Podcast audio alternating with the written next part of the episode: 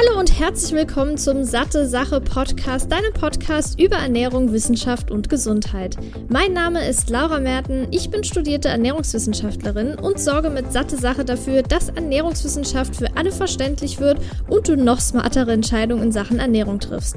In diesem Podcast spreche ich mal alleine, mal mit führenden Expertinnen und Experten über die wichtigsten Fragen rund um die Ernährung. Viel Spaß! Ich begrüße dich zurück hier zu einer neuen Episode des Satte Sache Podcasts. Ich freue mich, dass du wieder eingeschaltet hast. Kurz vorab, ich hatte letztes Mal total vergessen zu erwähnen, dass ich Jubiläum hatte. Die letzte Episode zum Thema ketogene Ernährung mit der lieben Nanina war die hundertste Episode meines Podcasts und das ist einfach so ein krasses Gefühl. Diese Zahl 100 ist jetzt nicht so, ja, ich habe gerade mal 10, 20 Episoden aufgenommen, sondern ich mache das Ganze jetzt schon seit fast drei Jahren. Ich habe im Oktober 2018 angefangen und was sich ja alles entwickelt hat, war mega, mega spannend. Und ich danke dir auf jeden Fall, falls du jetzt schon länger dazu gehörst, für deine Treue. Aber selbst wenn du jetzt erst auf den Podcast gestoßen bist, heiße ich dich ganz, ganz herzlich willkommen zu meinem Podcast. Ich hoffe, dass ja, ich hier viel Informationen mitgeben kann und auch ja, mein Wissen und das anderer Expertinnen und Experten vermitteln kann. Das ist auf jeden Fall was, was mir richtig Bock macht und ja, ich freue mich einfach über jede Person, die hier zuhört. Und heute gibt es wieder ein Thema und zwar Intervallfasten was mich im Moment auch selbst sehr beschäftigt und ich deshalb auch oft Fragen bekomme, denn bei Instagram teile ich oft die Uhrzeit und wann ich gerade die erste Mahlzeit esse. Das ist meistens so ein typisches Frühstück, also sagen wir jetzt mal in letzter Zeit eher eine Joghurt-Bowl mit Früchten, Proteinpulver drin, noch so ein bisschen Haferflocken, Müsli, Leinsamen etc. Und das esse ich im Moment meistens so zwischen 12 und 13 Uhr. Ich erzähle gleich noch mal ein bisschen mehr dazu. Aber nur so als Info, warum ich dann bei Instagram oft Anfragen bekommen habe, ja, warum isst du denn jetzt so spät? Was hat das auf sich? Warum machst du das? Und deshalb dachte ich mir, mache ich mal eine Podcast-Episode dazu. Es gibt bereits schon eine relativ alte Episode, aber wie gesagt, die ist relativ alt und in der Zwischenzeit haben sich auch einige Dinge getan, was jetzt auch Studien betrifft und so weiter. Und deshalb möchte ich hier einfach nochmal ein Update, eine Update-Episode machen ähm, genau. Und wenn dir der Podcast gefällt, übrigens würde ich mich sehr über eine Bewertung freuen oder gerne auch abonnieren. Ist vollkommen kostenlos, geht innerhalb von ein paar Sekunden und du bekommst direkt eine Benachrichtigung, wenn eine neue Episode online ist. Warum heute Thema Intervallfasten? Zum einen natürlich, weil es mich im Moment selbst betrifft und ich die Fragen bekomme, aber auch zum anderen, weil das Thema immer beliebter wird. Manche machen Intervallfasten vielleicht sogar unbewusst, kann auch passieren, muss ja nicht jeden Tag sein, sondern generell. Ich persönlich baue ja regelmäßig Perioden ein, in denen ich mich nach dieser 18, äh, Entschuldigung, 16-8-Regel ernähre. Und in dieser Podcast-Episode, bevor ich gleich mal kurz mit meiner Erfahrung starte, geht es um die gesundheitlichen Vorteile des Intervallfastens, die unterschiedlichen Methoden, denn die gibt es nämlich auch, welche Auswirkungen Intervallfasten auf den Körper hat und da besonders auf den Hormonhaushalt bei Frauen, weil das auch oft eine Frage war. Aber natürlich sollte man auch nicht äh, in den Hintergrund stellen potenzielle Risiken und für wen Intervallfasten eher ungeeignet ist. Übrigens, wie in jeder Episode, es sei denn, es ist ein Interview und da gab es irgendwie Abstimmungsprobleme, findest du immer die Literatur, die ich genutzt habe, in den Show Notes. Wenn du A, vielleicht dich weiter einlesen möchtest oder B, einfach schauen, äh, ja, was habe ich jetzt genutzt? Wie auch immer, ich halte das Ganze ja sehr, sehr transparent. Das ist mir mit das Wichtigste und dass es natürlich auch eine wissenschaftliche Grundlage hat. Aus diesem Grund gibt es, wie gesagt, die Literatur immer in den Shownotes bzw. der Podcast-Beschreibung. Wie gesagt, zunächst kurz zu meiner Geschichte. Ähm, seit ungefähr fünf Jahren baue ich jetzt immer mal wieder für unterschiedliche Zeitperioden das Intervallfasten in meinen Alltag ein. Diese Perioden können von ja, so mehreren Wochen bis zu Monaten dauern. Und ich glaube, so das längste Zeitfenster, was ich bisher hatte, war ein knappes Jahr. Bedeutet jetzt aber nicht, dass ich mich wirklich strikt jeden Tag daran halte. Ähm, warum ich das damals gemacht hatte, hatte den Grund, weil ich super viele positive Erfahrungen im Internet gelesen habe. Und was mir besonders gefallen hat, war der Effekt, dass man morgens mehr Energie haben sollte. Genau das war nämlich mein Problem. Und unabhängig davon, was ich morgens gegessen habe, war ich danach immer müde. Und ich dachte, das kann ja wohl nicht wahr sein. Dann habe ich von Intervallfasten gelesen und dachte mir, wow, krass, vielleicht probiere ich das einfach mal aus. Da ich allerdings genau zu diesem Zeitpunkt besonders leistungsfähig sein sollte, habe ich, hab ich mir überlegt, soll ich das jetzt wirklich testen, weil so eine neue Ernährungsweise, sei es jetzt vielleicht nur längeres Fastenzeitfenster oder eine ganz andere Ernährungsweise, sollte man ja vielleicht eher umsetzen, wenn man jetzt keine so eine stressige Phase hat und sich damit auseinandersetzen kann. Aber dennoch hat mich das Intervallfasten dann irgendwie gereizt und ich dachte, komm, ich mach's jetzt einfach mal. Was waren jetzt so die ersten Schritte? Es wird ja für Frauen empfohlen, mehr dazu gibt es auch nochmal später, Intervallfasten langsam anzugehen. Ich habe allerdings damals von heute auf morgen diese 16-8-Regel begonnen, also 16 Stunden gefastet und 8 Stunden gegessen. In meinem Fall habe ich das Frühstück ausgelassen und so ungefähr von ja 20 bis 12 Uhr plus minus zwei Stunden von mir aus ungefähr gefastet. Und die ersten Tage waren wirklich, wirklich grausam. Also mein Magen hat ehrlich ständig geknurrt. Meine Gedanken haben sich nur um dieses Essen gedreht. Aber ein Trick, der mir geholfen hat, war viel zu trinken und vor allem Wasser und ungesüßte Tees. Was ich genau damit meine, erfährst du im Laufe der Episode übrigens noch. Und nach ungefähr zwei Wochen, es gibt ja immer so diese Aussage, nach zwei Wochen in, ja, entsteht eine Art Gewohnheit. Und das war in dem Fall auch so ähm, dass sich mein Körper daran gewöhnt hat, einfach morgens nichts zu essen. Das heißt, irgendwann hatte ich auch gar keinen Hunger mehr morgens. Was ich jetzt gespürt habe, war meine eigentliche Hoffnung, die sich bestätigt hat. Und zwar, dass ich einfach morgens leistungsfähiger bin weil ich schon nach einer Woche gemerkt habe, also nicht erst nach diesen zwei Wochen Gewöhnung, sondern wirklich nach einer Woche, dass ich morgens viel fitter war. Ich habe extra darauf geachtet, dass meine sonstigen Gewohnheiten, vor allem so der, sowas wie der Schlafrhythmus, während dieser Umstellung gleich geblieben sind, um keine Verfälschung zu haben. Weil das ist ja auch oft das Problem, wenn man dann zu viel auf einmal umstellt, dann kann man nicht genau sagen, es hat jetzt daran gelegen und das war vielleicht nicht so relevant. Es gibt natürlich noch andere Faktoren, abgesehen jetzt vom Schlafrhythmus, die die Leistungsfähigkeit, Leistungsfähigkeit beeinflussen können. Aber trotz allem war die Veränderung wirklich sehr groß. Ich hatte morgens kein Tief mehr, war klarer im Kopf und brauchte in Anführungszeichen auch keinen Grüntee mehr, um wach zu werden. Ich bin ja nicht so die Kaffeetrinkerin. Ich glaube, das hatte ich schon öfter erwähnt, weil ich auch einfach durch Bohnenkaffee Herzrasen bekomme. Ich kann sowas wie Cola trinken, ich kann auch Energy Drinks trinken, ohne Herzrasen zu bekommen. Ebenfalls natürlich Grün- und Schwarztee. Ich weiß nicht haargenau, woran es liegt. Auf jeden Fall vertrage ich Kaffee nicht gut. Hab damals immer Grün- oder Schwarztee getrunken, damit ich irgendwie in den Tag, also wach in den Tag starten kann. Habe ich auch nicht mehr gebraucht in Anführungszeichen natürlich gebraucht. Ne? Ich habe es trotzdem noch getrunken, weil es mir einfach geschmeckt hat und weil das so ein kleines Ritual für mich war. Aber es war jetzt nicht so aus, ich brauche Koffein Gründen.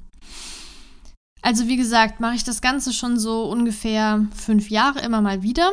Aber wie sieht es jetzt heute aus? Weil ich ja schon angesprochen habe, ich mache es aktuell auch. Also ich hatte in der Zwischenzeit ungefähr ein Jahr lang gar nicht drauf geachtet und intuitiv gegessen.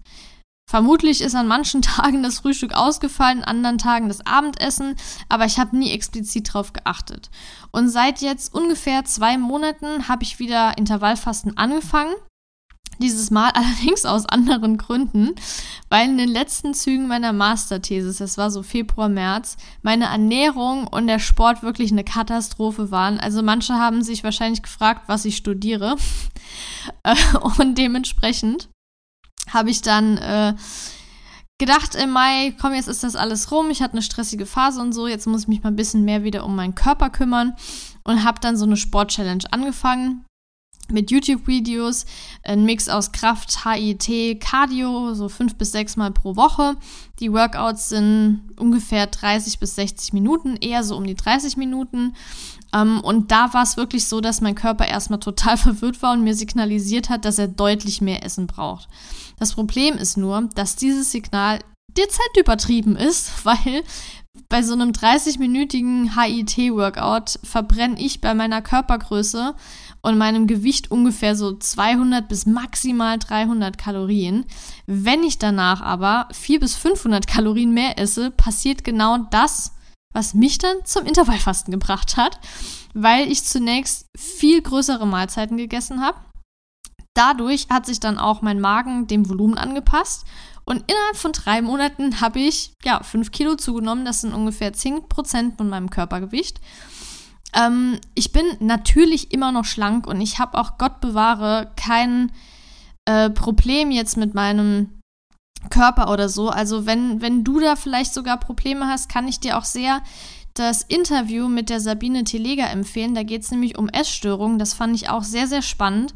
Das muss natürlich nicht heißen, dass man jetzt eine psychische Erkrankung hat, sondern vielleicht einfach, wie ich auch damals, ein verzerrtes Selbstbild. Und hör gerne mal rein. Ich fand das Interview wirklich sehr spannend und inspirierend. Also wie gesagt, ne, zu diesem Thema wäre das vielleicht auch noch mal äh, ganz spannend. Genau, also wie gesagt, ich bin immer noch schlank und äh, es gibt ja auch den sogenannten Memory-Effekt wenn man jetzt früher sehr viel Sport gemacht hat, wie es bei mir eben der Fall war, und auch schon mal eine gute Portion Muskelmasse hatte, kann der Körper sich daran erinnern, sodass man, wenn man wieder anfängt, schneller wieder diese Muskelmasse aufbauen kann, als wenn man jetzt komplett neu startet. Vorausgesetzt natürlich, man trainiert auch regelmäßig und achtet auf sowas wie Proteinzufuhr. Nichtsdestotrotz, auch wenn da vielleicht ein, zwei Kilo Muskelmasse dazu kamen, war es auch sichtbar Fett. Da ich mich allerdings sehr schwer tue, kleinere Mahlzeiten, auch wenn sie viel Volumen haben zu essen, habe ich einfach gedacht, yo, ich streiche jetzt mal eine Mahlzeit und zwar das Frühstück. Weil erstens wusste ich, hey, da könnte vielleicht sogar sich der Effekt wieder einstellen, dass ich morgens leistungsfähiger bin.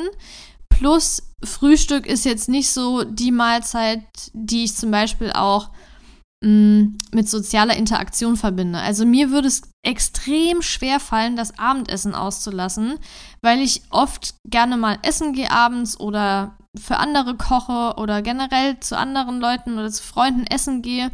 Und wenn ich mir dann überlege, ich glaube, da würde ich viel zu viele Ausnahmen machen, als dass sich das wirklich äh, lohnt und diese Vorteile sich eben einstellen.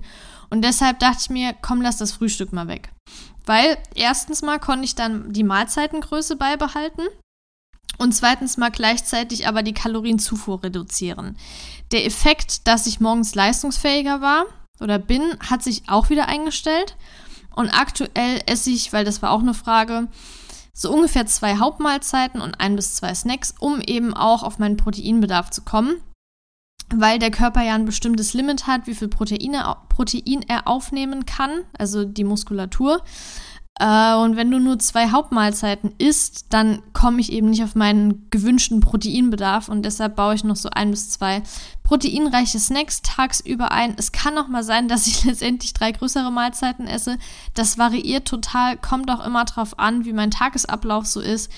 Und ich muss auch sagen, dass ich das nicht jeden Tag so akkurat durchziehe, weil erstens mal ist es mir viel wichtiger, mich nicht wegen Essen zu stressen, weil das habe ich jahrelang gemacht und das war absolut ungesund. Und ich mir auch denke, ich mache das jetzt ja nicht unbedingt aus bestimmten gesundheitlichen Gründen, außer dass ich morgens vielleicht leistungsfähiger bin, sondern eher, um vielleicht irgendwie meinen Körper mal dran zu gewöhnen, ja, seltener zu essen und natürlich auch andere Effekte des Intervallfastens genießen zu können das ist im Moment so wirklich mein Beweggrund. Ich habe zwar noch kaum Veränderungen gespürt, aber das ist eben das Problem, was sich bei mir jetzt auftut, dass ich auch wieder eine recht stressige Phase habe.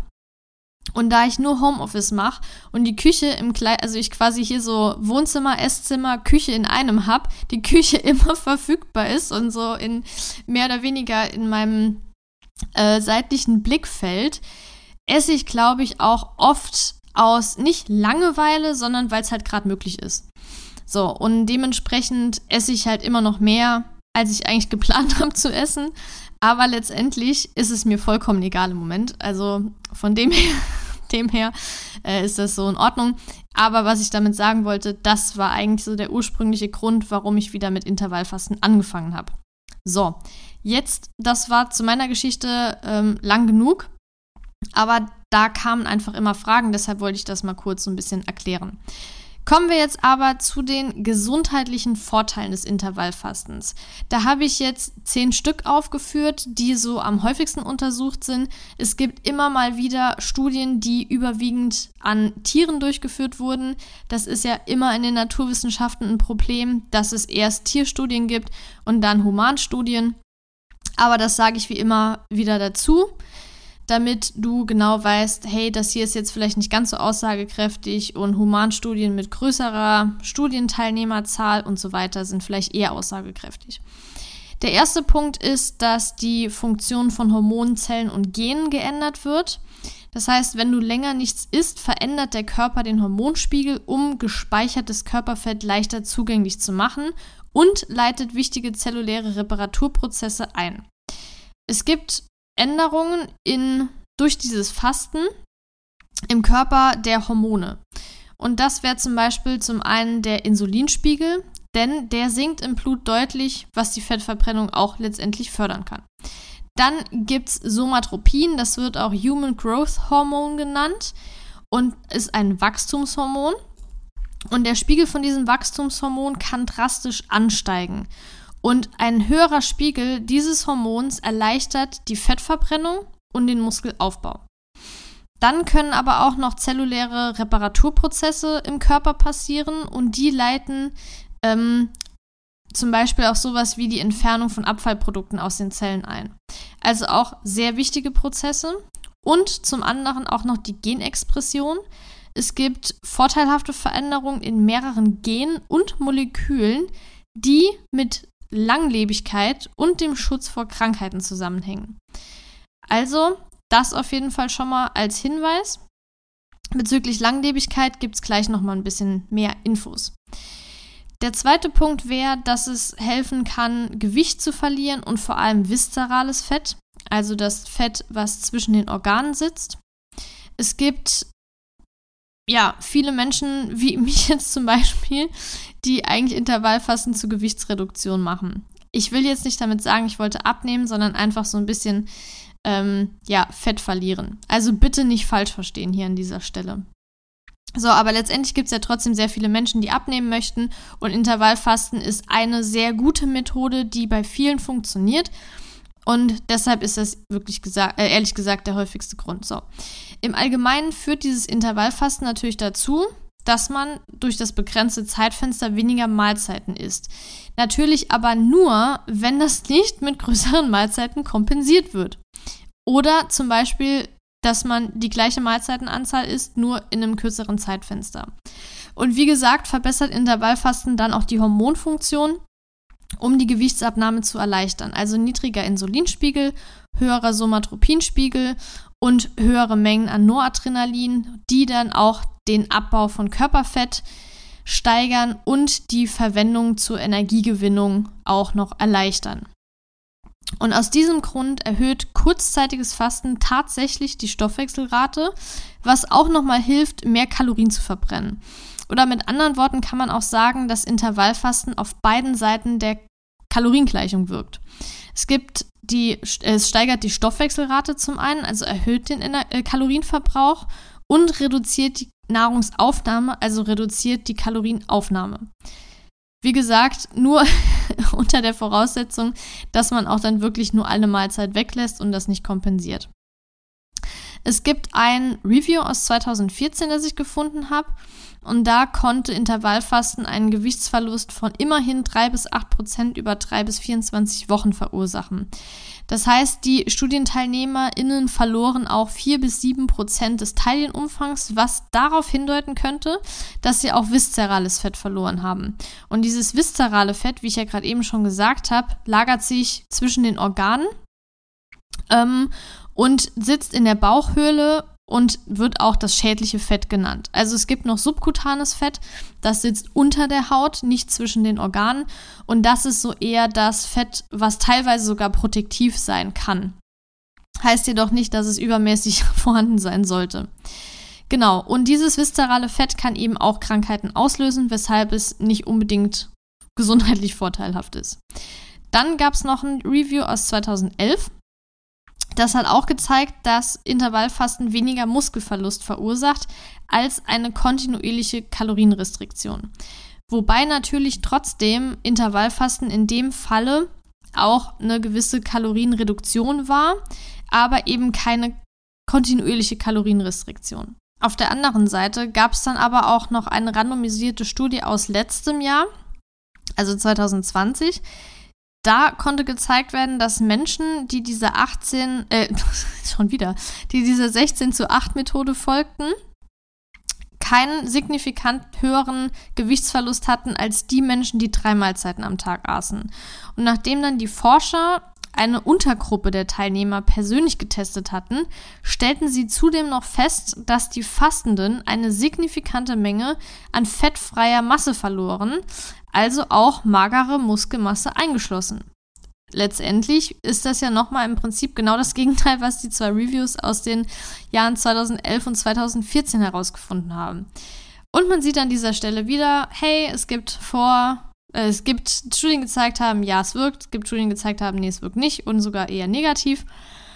Das ist vielleicht auch der Grund, warum ja, manche Dinge, die ich hier sage, die wissenschaftlich aber so sind, ziemlich unsexy klingen. Und ich hatte mich da auch letztens noch mal mit jemandem über, äh, unterhalten, dass das vielleicht auch der Grund ist, warum sehr viele große Podcasts um Gottes Willen will ich nicht jeden damit jetzt irgendwie bezeichnen. Auf gar keinen Fall. Es gibt sehr viele sehr gute große Podcasts.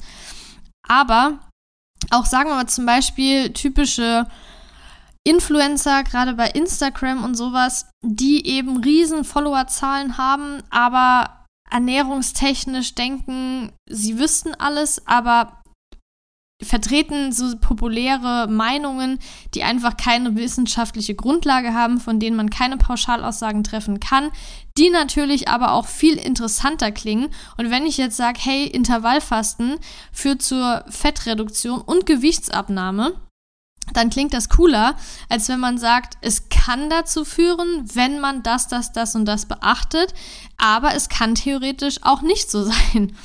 Aber wie gesagt, dieser Podcast hier, hat ja auch den Anspruch, wissenschaftlich korrekt zu arbeiten. Das tue ich und dementsprechend muss ich eben auch sagen, dass es nicht immer so gezeigt wurde. Kommen wir zum dritten Punkt. Es kann auch die Insulinresistenz reduzieren und dementsprechend das Risiko für Diabetes Typ 2 senken. Es ist wirklich erschreckend, dass die Anzahl von Menschen mit Diabetes Typ 2 in den letzten Jahrzehnten sehr, sehr stark angestiegen ist. Und ein Diabetes Typ 2 zeichnet sich durch hohe Blutzuckerwerte im Zusammenhang mit einer Insulinresistenz aus. Alles, was jetzt die Insulins Insulinresistenz reduziert, sollte theoretisch helfen, den Blutzuckerspiegel zu senken und vor Typ 2 Diabetes zu schützen. Wie schon zu Beginn gesagt, kann Intervallfasten zur Senkung des Blutzuckerspiegels führen. Deshalb macht Sinn, machen wir mal eine Studie. So, und es gab zum Beispiel eine Horm Hormonstudie, genau. Eine Humanstudie zu Intervallfasten. Da wurde der Nüchternblutzucker im Laufe von 8 bis 12 Wochen bei Menschen mit Prädiabetes um 3 bis 6 Prozent gesenkt. Und das Nüchterninsulin wurde sogar um 20 bis 31 Prozent reduziert. Dann gibt es einen Fallbericht aus 2018. Da wurden Menschen mit Typ 2 Diabetes untersucht, also nicht mit Prädiabetes, schon, also schon der vorhandenen Typ 2 Diabetes, die Insulin verwendeten und mindestens dreimal pro Woche gefastet haben. Da wurde gezeigt, dass innerhalb von einem Monat sie kein Insulin mehr brauchten. Plus BMI und HbA1c, das ist der Langzeitblutzuckerwert, verbesserten sich. Zudem kam es sogar noch zu, einer, zu einem Gewichtsverlust von 10% nach mehreren Monaten. Aber es ist wie gesagt ein Fallbericht und die Stichprobengröße war viel zu klein, um da jetzt Schlussfolgerungen ziehen zu können, wie sich Intervallfasten allgemein auf Diabetiker auswirkt. Dann gab es allerdings eine größere Studie 2018, die hat gezeigt, dass fast die Hälfte der Menschen mit Typ 2 Diabetes, die Gewicht verloren, also in der Studie, ne, die, die Diabetes-Medikamente absetzen und eine Remission, also zurück, also ja, Diabetes Typ 2 hat sich zurückgebildet, erreichen konnten. Aber ob jetzt letztendlich Intervallfasten oder diese Gewichtsabnahme dazu gedient haben, dass es zur Remission kam, ist nicht ganz klar. Weil alleine schon Gewichtsreduktion Typ 2 Diabetes verbessern kann. Dann gibt es hier aber auch noch Unterschiede zwischen den Geschlechtern. Es gab 2005, das ist jetzt schon ein bisschen älter eine Studie, die zeigte, dass Frauen bei der Blutzuckereinstellung nach 22-tägiger Intervallfastenperiode sich diese tatsächlich verschlechtert haben, bei Männern hingegen nicht. Jetzt kommen wir zu dem Punkt, den ich am Anfang angesprochen habe. Es ist eine Mausstudie. Ähm, die hat gezeigt, dass Intervallfasten die Überlebensrate verbessert und vor dieser diabetischen Retinopathie schützt, also eine Augenerkrankung, die zur Erblindung führen kann. Das bedeutet also in diesem Fall, dass Intervallfasten für Menschen mit erhöhtem Diabetes Typ 2 Risiko präventiv wirken kann. Aber das Problem an dieser ganzen Diabetes-Sache ist, dass Fasten auch Risiko, Risiko, Risiken, genau so rum, Risiken mit sich bringen kann. Und deshalb erzähle ich da später nochmal deutlich mehr dazu, als nur hier diese kurzen Punkte, was Intervallfasten alles machen kann. Kommen wir zum vierten Punkt, dass Intervallfasten auch oxidativen Stress und Entzündungen im Körper reduzieren kann.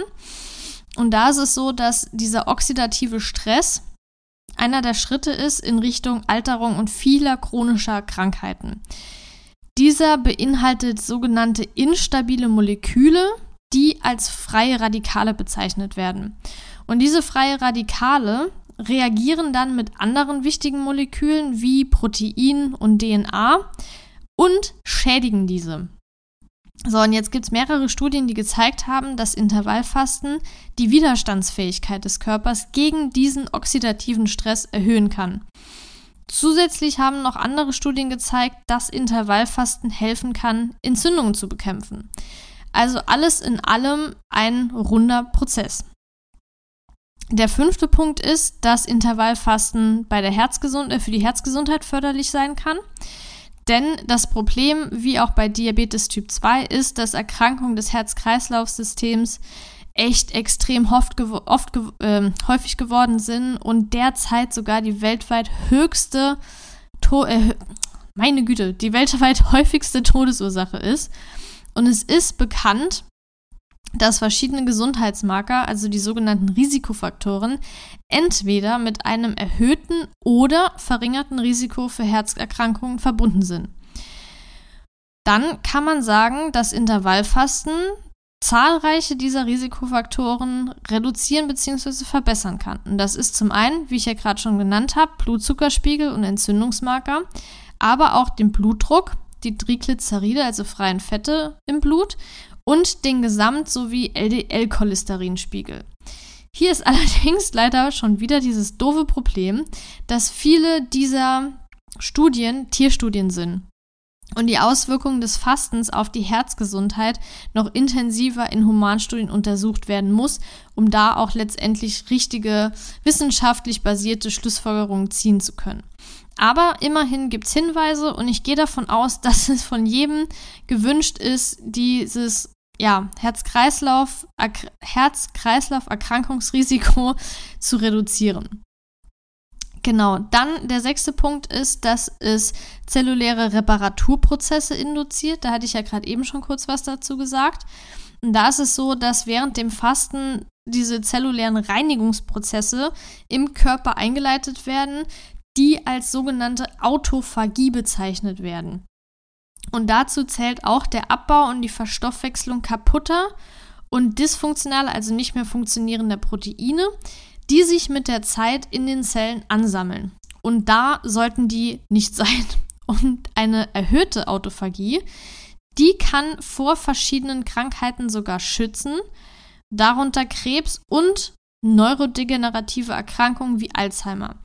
Wenn dich dieses Thema noch mehr interessiert, schau auf jeden Fall oder hör auf jeden Fall in die Episode mit Professor Eckert rein, weil da geht es nämlich genau darum, Thema Alzheimer und Demenz, super spannend.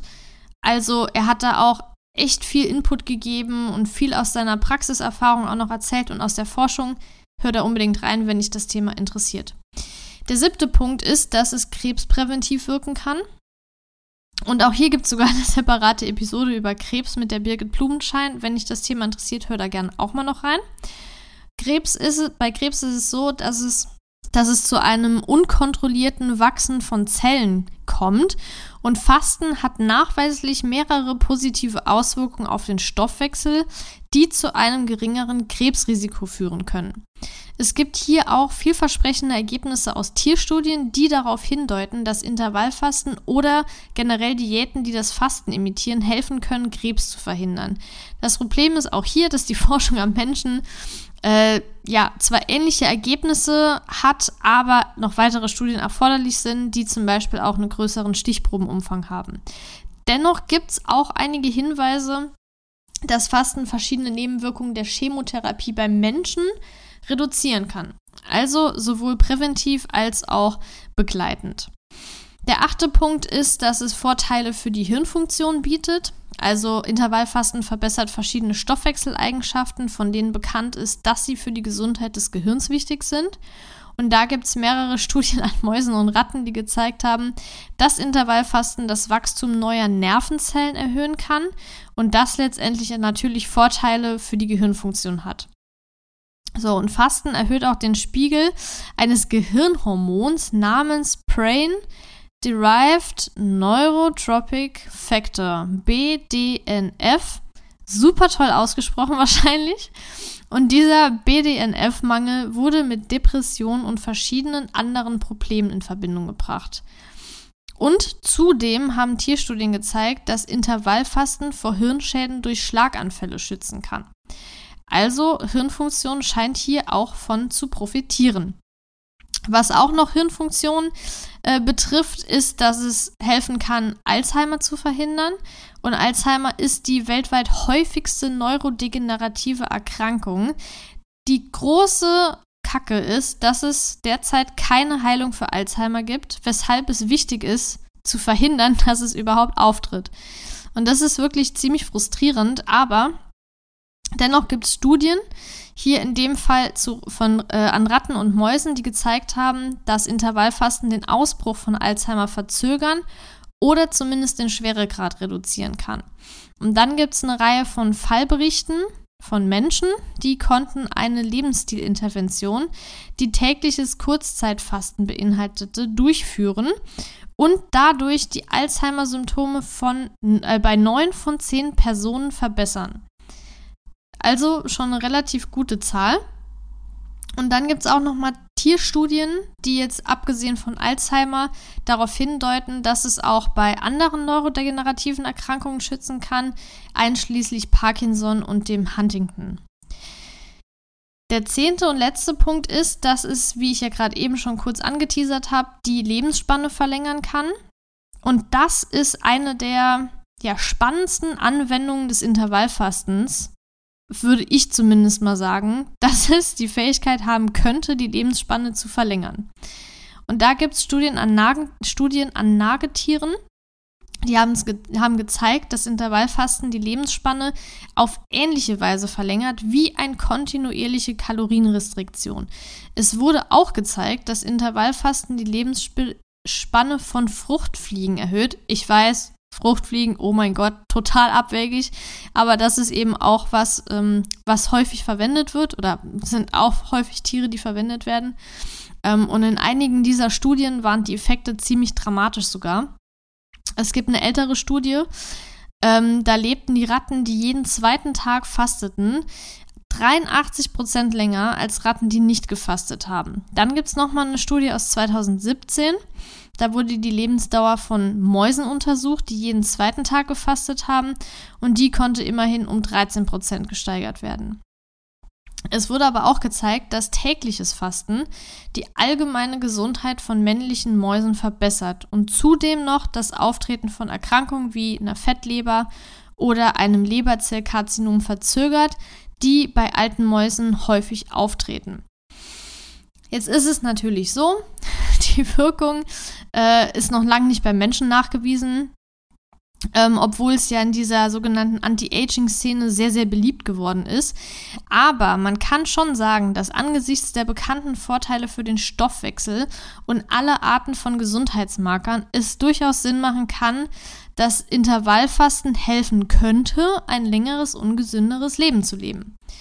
Aber man kann nicht sagen, dass Intervallfasten definitiv die Lebensspanne verlängert, weil ja einfach die, die, die, die Lebensspanne so viele Einflussfaktoren hat und man nicht sagen kann, es liegt nur daran, ob man jetzt länger liebt, äh, liebt, ja, das sowieso, äh, lebt, weil letztendlich kannst du ja auch nicht sagen, du lebst länger, weil du nicht rauchst. Es kann genauso gut sein, dass jemand äh, der raucht, deutlich länger lebt als jemand, der nicht raucht, weil andere Faktoren da eine große Rolle spielen. Und aus diesem Grund ist es eben sehr, sehr schwierig.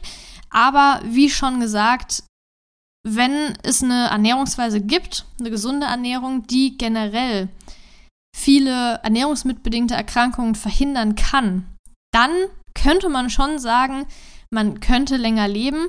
Und selbst wenn nicht, hat man vielleicht sogar ein gesünderes Leben als jetzt jemand, der sich nicht um seinen Körper kümmert, nur ungesund ist und dementsprechend vielleicht irgendwann auf 20 Medikamente angewiesen ist und vielleicht trotzdem länger lebt. Aber da ist halt nochmal die Frage nach der Lebensqualität. Das war es mit diesen gesundheitlichen Vorteilen. Jetzt möchte ich hier ein bisschen genauer auf das 16 zu 8 Fasten eingehen, weil das eben das häufigste, die häufigste Methode ist und die ich auch verfolge. Da wurde mir die Frage gestellt, welche Gerichte am besten sind, ob Kaffee und Schwarztee mit Milch möglich ist und was während dem Fasten erlaubt ist. Bei 16 zu 8 ist es, also gibt es keine Vorschriften, welche Lebensmittel gegessen werden sollten aber trotzdem sollte die Ernährung natürlich gesund sein. Nur weil man jetzt eine Mahlzeit weglässt, heißt das ja noch lange nicht, dass die Ernährung darunter auch leiden sollte. So, und dazu zählen wie immer Obst und Gemüse, Vollkornprodukte, Pseudogetreide, aber auch magere Proteinquellen wie Hülsenfrüchte, Quark oder Hüttenkäse und dann noch gesunde Fette wie Nüsse und Leinsamen, Leinöl, Rapsöl, Oliven, Avocado, aber auch sowas wie Omega-3-Öl, wenn man jetzt keinen Fisch isst. Werbung. Gesunde Fette gehören in jeder Ernährung und dazu zählen besonders die wertvollen Omega-3-Fettsäuren. Diese findest du in pflanzlichen Lebensmitteln wie zum Beispiel Leinsamen, Chiasamen, Walnüssen, Rapsöl, Leinöl oder Hanfsamen. Daneben gibt es dann noch die marinen Omega-3-Quellen wie Algen oder fetter Fisch. Das Problem ist allerdings, dass wir besonders die EPA und DHA-Fettsäuren benötigen. Und die pflanzlichen Alpha-Linolensäure wird jedoch nur zu 5 bis 10 Prozent umgewandelt und man müsste täglich etwa ja, 80 Milliliter Leinöl essen oder trinken, um den empfohlenen Tagesbedarf an EPA und DHA zu decken. warum benötigen wir jetzt EPA und DHA? Es gibt zahlreiche Studien, die verschiedene Wirkungen gesichert haben.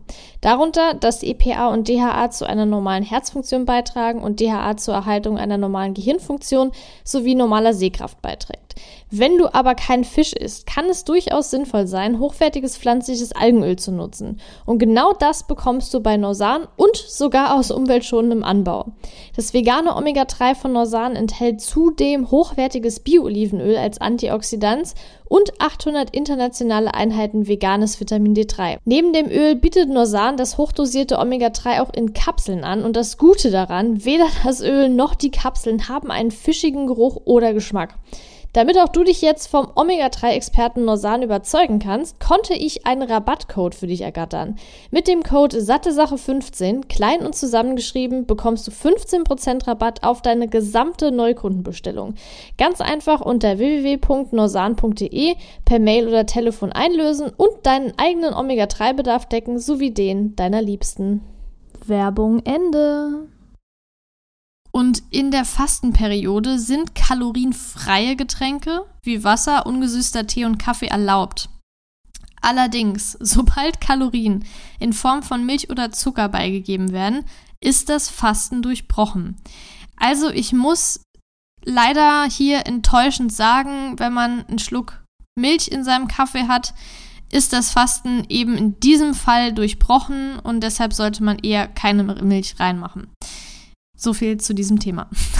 Genau, und jetzt äh, kommen wir zum Thema Intervallfasten für Frauen, was da beachtet werden soll. Da waren jetzt explizit die Fragen, welche Auswirkungen Intervallfasten auf Hormone und den Zyklus haben und ob das nicht zu viel Stress für den weiblichen Körper ist.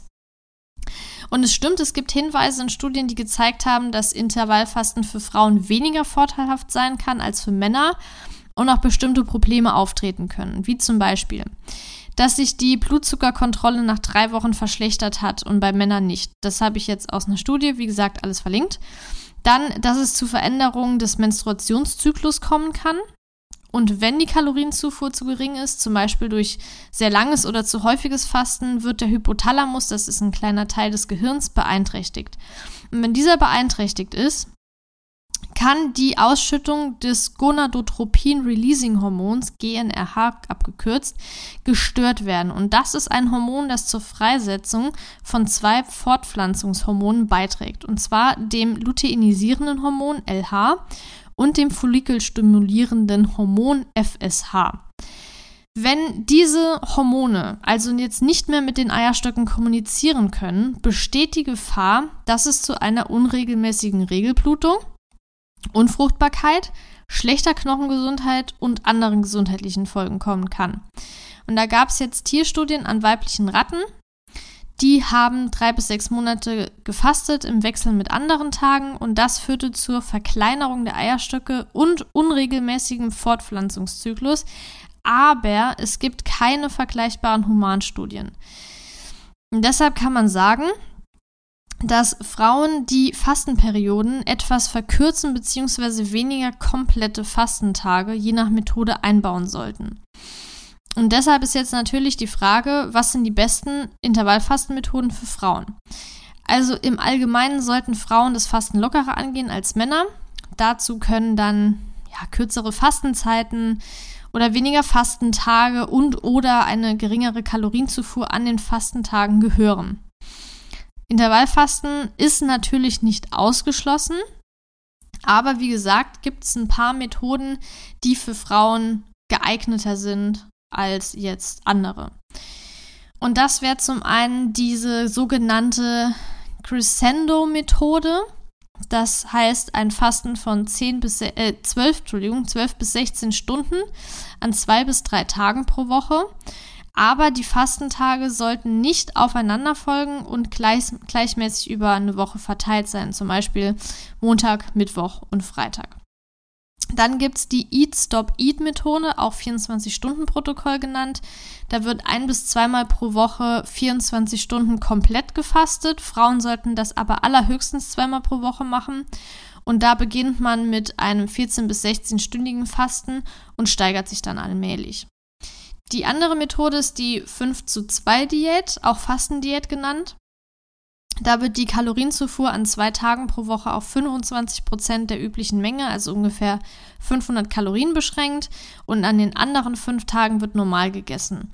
Aber auch hier immer mindestens einen Tag zwischen den Fastentagen, äh, dass da normal gegessen wird. Die vierte Methode ist die Modified Alternate Day Fasting. Das heißt, es wird jeden zweiten Tag gefastet und an den Fastentagen 20 bis 25 Prozent der normalen Kalorien gegessen und an den anderen Tagen normal. Und die letzte Methode, die ich auch im Moment mache, ist die 16 zu 8 Methode. Da wird für Frauen ein Fastenfenster von 14 bis 16 Stunden empfohlen. Also gibt's halt jetzt die Fra äh, besteht jetzt die Frage, welche Methode ist für dich am besten geeignet? Vorausgesetzt, du bist jetzt eine Frau. Bei Männern ist das nochmal ein bisschen, ja, wie soll ich sagen, lockerer. Aber ähm, ja, ich würde sagen, einfach mal austesten, wenn du jetzt merkst, dass durch welche Methode auch immer es zu Komplikationen kommen kann, wie zum Beispiel, dass deine Periode unregelmäßig wird. Es kann sein, dass es am Anfang auftritt und sich dann irgendwann einpendelt. Aber wenn das nicht der Fall ist, dann ist das vielleicht nicht für dich geeignet und entweder probierst du eine andere Methode aus oder lässt es eben komplett, weil ein regelmäßiger ja, Zyklus ist deutlich wichtiger als so eine Intervallfastenmethode mal zu testen.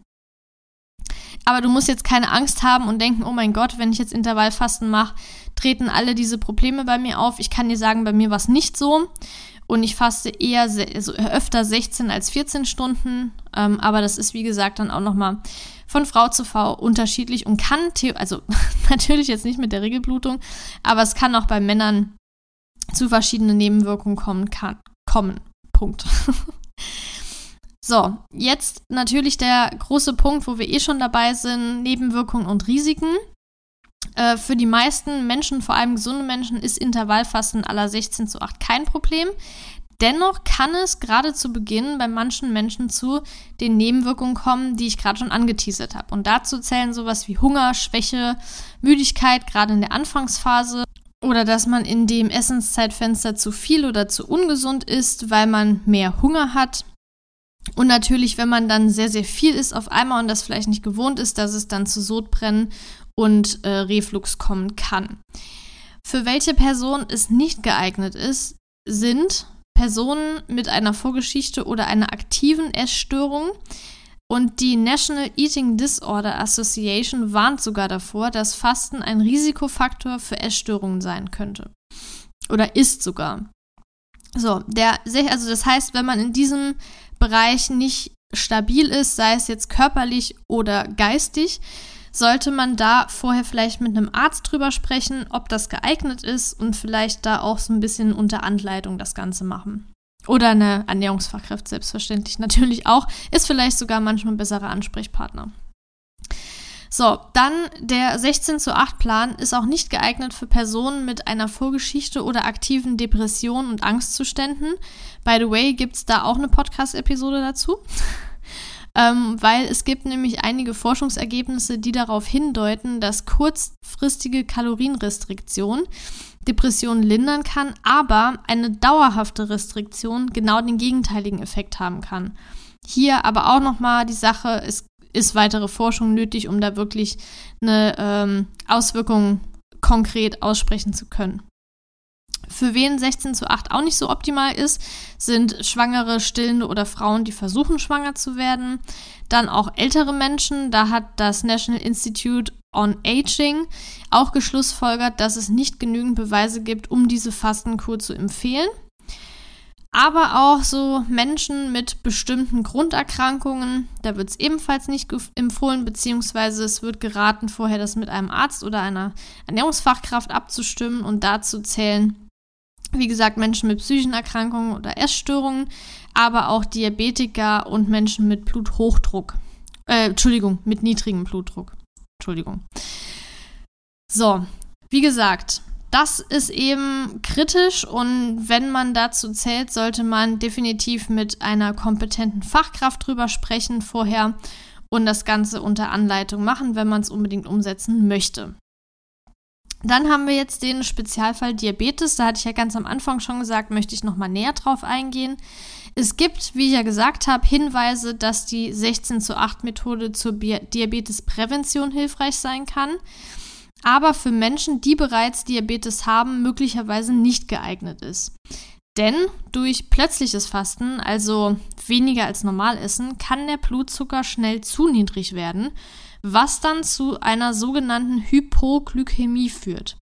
Und Symptome davon sind Zittern, Verwirrtheit, hoher Puls, Nervosität, Schwitzen, Müdigkeit, Energielosigkeit, verschwommene Sicht, aber auch sowas wie Übelkeit. Also eine Hypoglykämie. Aber es gibt auch eine andere potenzielle Gefahr, die zu einem erhöhten Blutzuckerspiegel führen kann und das ist dann eine Hyperglykämie. Und das passiert, wenn man mehr als normal isst, also in dem Essenszeitfenster. Und ein erhöhter Blutzuckerspiegel bei Diabetikern kann zu Nervenschädigung, Augenerkrankungen, Nierenerkrankung, Herz-Kreislauf-Erkrankung, Herzinfarkt oder erhöhtem Blutdruck führen. Also es bestehen beide Risiken. Sowohl wenn man fastet, kann das Risiko sein, dass der Blutzuckerspiegel schnell zu niedrig wird, aber wenn man in dem Zeitfenster, in dem man essen kann, zu viel plötzlich isst und da auch vielleicht noch das Falsche, kann es zu einer Hyperglykämie kommen. Wenn du jetzt Diabetes hast, aber trotzdem unbedingt Intervallfasten probieren möchtest, ist das kein K.O.-Kriterium. Aber man sollte auf ein paar Dinge achten und wie gesagt gegebenenfalls mit einer Fachkraft drüber sprechen. Dazu zählen, dass man die Medikamente und die Insulindosis kontrolliert, weil Intervallfasten den Blutzuckerspiegel beeinflussen könnte. Dann, dass genau dieser, also der Blutzuckerspiegel, noch häufiger kontrolliert wird als sonst. Dass man auf Anzeichen wie Reizbarkeit, Ängstlichkeit oder Stress achtet, das Energieniveau beobachtet und die Kohlenhydrate im Gleichgewicht hält. Das heißt, wenn nicht gefastet wird, die Kohlenhydrate in den Mahlzeiten durch Gemüse und Protein ausgleichen, um einen schnellen Anstieg des Blutzuckerspiegels zu vermeiden. So, und jetzt auch hier stellt sich die Frage, was sind so die besten Intervallfastenmethoden für Diabetiker? Und da habe ich jetzt gelesen, dass es vier Stück gibt. Zum einen das 16 zu 8 Fasten, aber auch 5 zu 2, das alternierende Fasten und das sogenannte Early Time Restricted Feeding. Das bedeutet, das Zeitfenster, in dem gegessen wird, ist beschränkt auf den frühen Morgen und frühen Nachmittag. Und den restlichen Tag wird dann gefastet. So, das waren die vier, die ja in Reviews, in Studien und so weiter als am sinnvollsten angesehen wurden für Diabetiker. Das war es jetzt erstmal zu dem ganzen Thema, was Gesundheit betrifft, für wen es geeignet ist, für wen es nicht geeignet ist, welche Formen es gibt und so weiter. Wenn du jetzt das Ganze testen möchtest und dir denkst, oh mein Gott, die ersten Tage sind die Hölle, wie soll ich da nun dranbleiben? Dann habe ich jetzt fünf Tipps, wie du da dranbleiben kannst. Und der erste Tipp wäre, viel zu trinken, vor allem in der Fastenperiode. Du solltest es jetzt natürlich nicht übertreiben und drei, vier Liter trinken, aber auf jeden Fall ausreichend. Dass du, äh, zweiter Tipp, Sport kurz vor oder während der Essenszeit. Das kann auch nochmal dazu führen, dass der Fettstoffwechsel trainiert wird und gilt natürlich nicht für alle Methoden, sondern eher für die 16 zu 8 Methode. Der dritte Punkt wäre achtsam zu essen, das heißt in diesem Essenszeitfenster nicht einfach alles reinschaufeln, sondern wirklich bewusst zu essen. Der vierte Punkt ist, Geduld zu haben. Ich hatte ja gerade eben schon angesprochen, der Körper muss sich erstmal auf eine neue Situation einstellen und das dauert ungefähr zwei Wochen. Und der fünfte und letzte Punkt ist, dass auch Ausnahmen erlaubt sind. Das heißt, du musst dich nicht zwingen, dauerhaft bei einer Fastenmethode zu bleiben und dadurch deinen Alltag zu beschränken, weil ja, das ist einfach nicht gut. Ich würde sagen, ich mache mal noch ein oder ich ziehe mal noch ein kurzes Fazit, um diese Episode nochmal abzurunden. Und zwar, was sind so die wichtigsten Punkte? Man kann sagen, dass Intervallfasten eine sehr beliebte Methode zur Gewichtsreduktion ist, aber die Vorteile weit darüber hinausgehen. Es kann zum Beispiel helfen, ein längeres und rundum gesünderes Leben zu führen, wie Studien an Tieren und Menschen zeigen. Es gibt aber auch viele Möglichkeiten von Intervallfasten. Einige Methoden beinhalten das Fasten während bestimmter Stunden am Tag. Bei anderen Methoden wird nur an bestimmten Tagen in der Woche gefastet. Sei es jetzt an jedem zweiten Tag oder zwei Tage die Woche, fünf Tage die Woche normal essen. Aber das Aller, Allerwichtigste ist, wenn du gar keinen Bock hast auf Intervallfasten oder es einfach nicht in deinen Alltag passt, dann lass es besser. Weil das Aller, Allerschlimmste, was du deinem Körper antun kannst, ist dich wegen irgendeiner bestimmten Ernährungsweise zu stressen. Und das ist eben auch oft eine Frage oder beziehungsweise eine Sache, die mir geschrieben wird, gerade bei Instagram oh mein Gott, wie hältst du das nur durch? Ich könnte das auf gar keinen Fall machen. Das ist in meinem Alltag voll das Problem. Und äh, das ist gar nichts für mich. Ich brauche mein Frühstück. Und dann antworte ich auch in den meisten Fällen. Entweder hast du es schon mal längere Zeit probiert und liegt es vielleicht daran, dass du einfach nicht weißt, wie du es umsetzen kannst? Oder liegt es daran, dass du gar keine Motivation hast, das überhaupt zu machen? Vielleicht hat man einfach keinen Grund, warum man Intervallfasten ausprobieren möchte.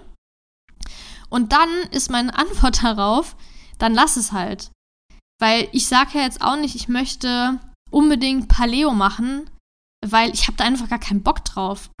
und deshalb lasse ich es direkt, weil ich mir denke, wenn ich das jetzt umsetze und stress mich da zu Tode, nur weil ich das irgendwie reißen will, dann geht es mir einfach nicht gut. Und selbst wenn jetzt Intervallfasten wirklich Vorzüge haben sollte, der Körper aber total unter Stress steht, dann bringt das auch nicht viel.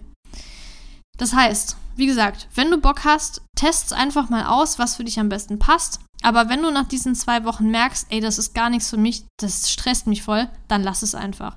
Dann ist vielleicht eine andere Ernährungsweise für dich am besten oder du bleibst einfach bei der, wenn du sowieso zufrieden bist. Es gibt keine perfekte Ernährung. Ich habe früher auch immer gedacht oder immer zu mehr Perfektion gestrebt und dann irgendwann äh, ist es mir wie Schuppen von den Augen gefallen, yo Laura, es gibt gar keine perfekte Ernährung.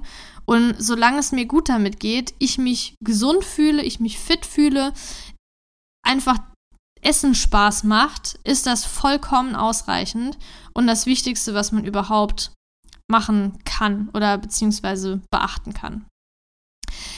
Das war's zu dieser Episode. Wenn es dir gefallen hat, lass gerne eine positive Bewertung da und wie gesagt, abonniere den Podcast. Ich wünsche dir einen wunderbaren Tag noch, eine wunderbare Woche und alles Gute. Ich würde mich freuen, wenn du bei der nächsten Episode wieder einschaltest. Und bis dahin alles Liebe, deine Laura.